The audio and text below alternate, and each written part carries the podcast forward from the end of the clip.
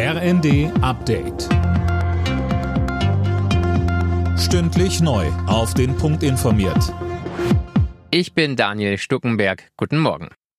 Nachdem sich die Mitglieder der Ampel zuletzt eher gegenseitig behagt haben, haben sie ab heute Gelegenheit, sich wieder zusammenzuraufen. Kanzler Scholz und seine Minister kommen zu einer zweitägigen Klausurtagung in Brandenburg zusammen. Dabei dürfte es auch um das geplante dritte Entlastungspaket gehen. Silas Quiring. Wie genau die Bürgerinnen und Bürger entlastet werden sollen, wird aber wohl auch nach dem Treffen noch nicht feststehen. Konkreter dürfte es bei der nationalen Sicherheitsstrategie werden.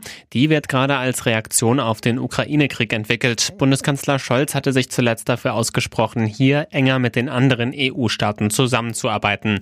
Deswegen ist auch der spanische Ministerpräsident Sanchez eingeladen soll eine Übergewinnsteuer in Deutschland eingeführt werden. Laut einem Spiegelbericht wird das vom Wirtschaftsministerium geprüft. Konkret geht es um eine Übergewinnsteuer auf Strom, der aus Braunkohle und erneuerbaren Energien gewonnen wird. Der Staat könnte demnach einen Festpreis für Strom festlegen.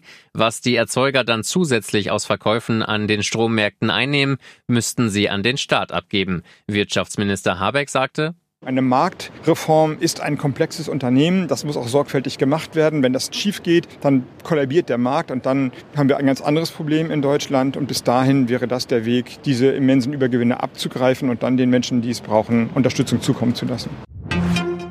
Die EU-Außenminister beraten ab heute über die Einreiseregeln für russische Staatsbürger. Die sollen möglicherweise verschärft werden. Einige Länder, darunter Finnland und Polen, fordern wegen des Ukraine-Kriegs ein vollständiges Einreiseverbot für russische Touristen.